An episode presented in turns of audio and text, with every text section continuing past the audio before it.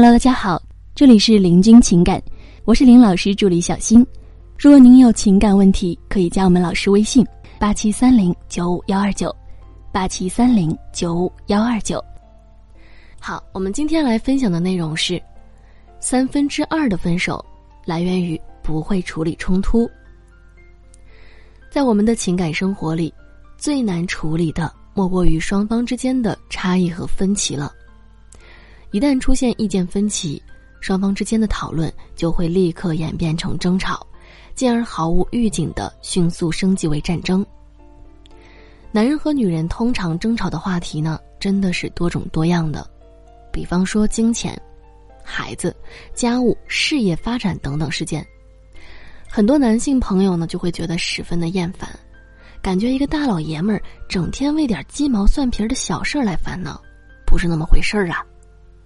可是呢，情感生活当中啊，就是鸡毛蒜皮的点滴事件，更是一门在小事上需要用心经营的艺术。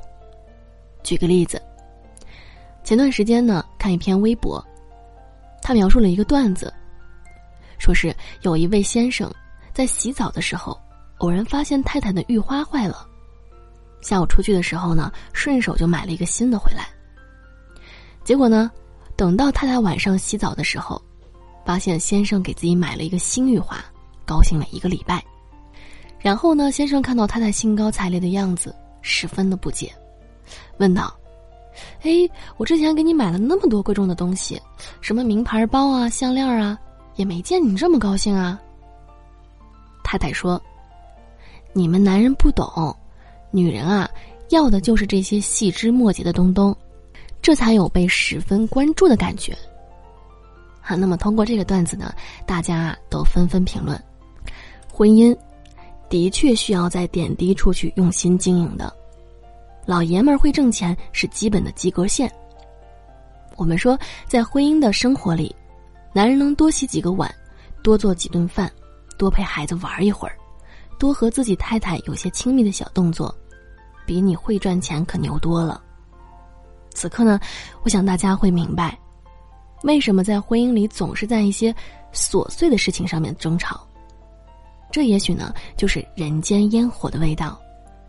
那么，我们回到冲突话题来说，当我们在情感中遇见分歧的时候，有些夫妻呢喜欢用吵架的方式，有些夫妻啊却总是习惯压抑自己的真实感受，竭力的避免冲突或争吵。那前一种方式呢，我们称为热战；后者呢，称为冷战。喜欢热战的小伙伴们，我们说啊，吵架是一场失去理智的对话。当我们开始进行舌枪唇战的时候，是喜欢用这种强有力的方式去压制对方，迫使对方接受你的观点，相互指责、批评，一顿小李飞刀，啊，拼命似的分辨着对方谁对谁错。那么吵得很凶的那一方呢，自认为占了上风。我们说啊，其实是两败俱伤，无一幸免。吵架呢是一种防御，很多男性会认为最好的防御就是攻击，甚至是一种阳刚的表现。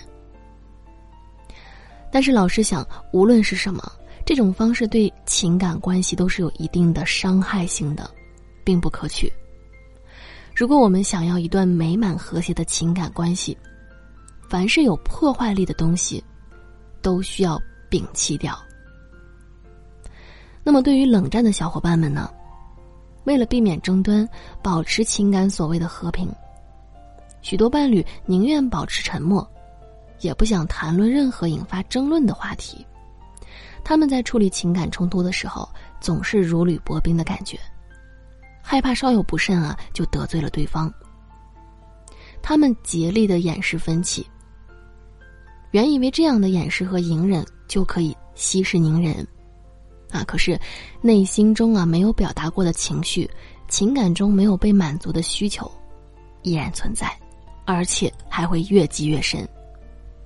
还有些伴侣呢，克制自己的爱，啊，他们喜欢用这样的方式来惩罚对方，是敢怒不敢言，最终呢，把真正的感情也葬送掉了。长此以往的冷战。只会让原有的激情和爱的感觉逐渐的冷却，慢慢淡去，双方疏离，渐渐远去。所以呢，不论是冷战也好，热战也罢，原因并不是来自事件本身。向深处探索，是我们不懂得如何满足对方的情感需求所产生。对方感受不到来自我们的爱，才会各自饱尝情感中的折磨。还有种原因呢，是我们没有榜样可以效仿。啊，我们大多数父母要么不吵架，要么吵个不停，永无宁日。他们在爱情上的这种模式埋藏在我们的记忆中，而你不知道的是，你自己也在毫无察觉的延续着这种处理冲突的模式。我们说，其实冲突它并不可怕。冲突呢，是我们情感生活中的一部分。我们应该去学会拥抱冲突，并且处理冲突，是经营幸福的一项重要本领。好了，各位宝宝们，本期呢就和大家分享到这里了。如果您有情感问题呢，可以加林老师微信：八七三零九五幺二九八七三零九五幺二九。感谢收听。